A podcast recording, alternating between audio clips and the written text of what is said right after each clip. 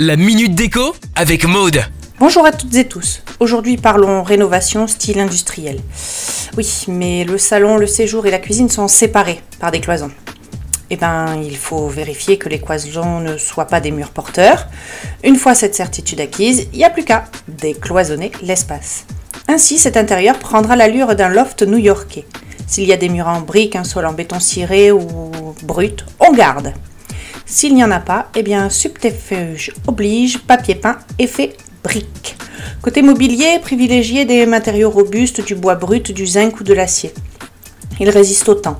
Du mobilier fonctionnel aussi. Choisissez de grands meubles solides sans fioritures.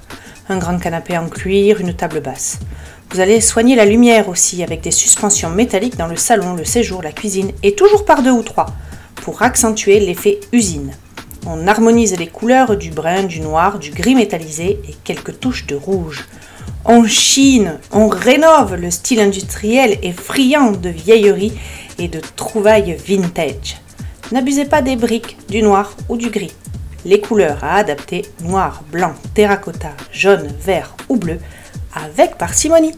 Allez, c'est à vous, décorez Retrouvez la minute déco sur itswanradio.com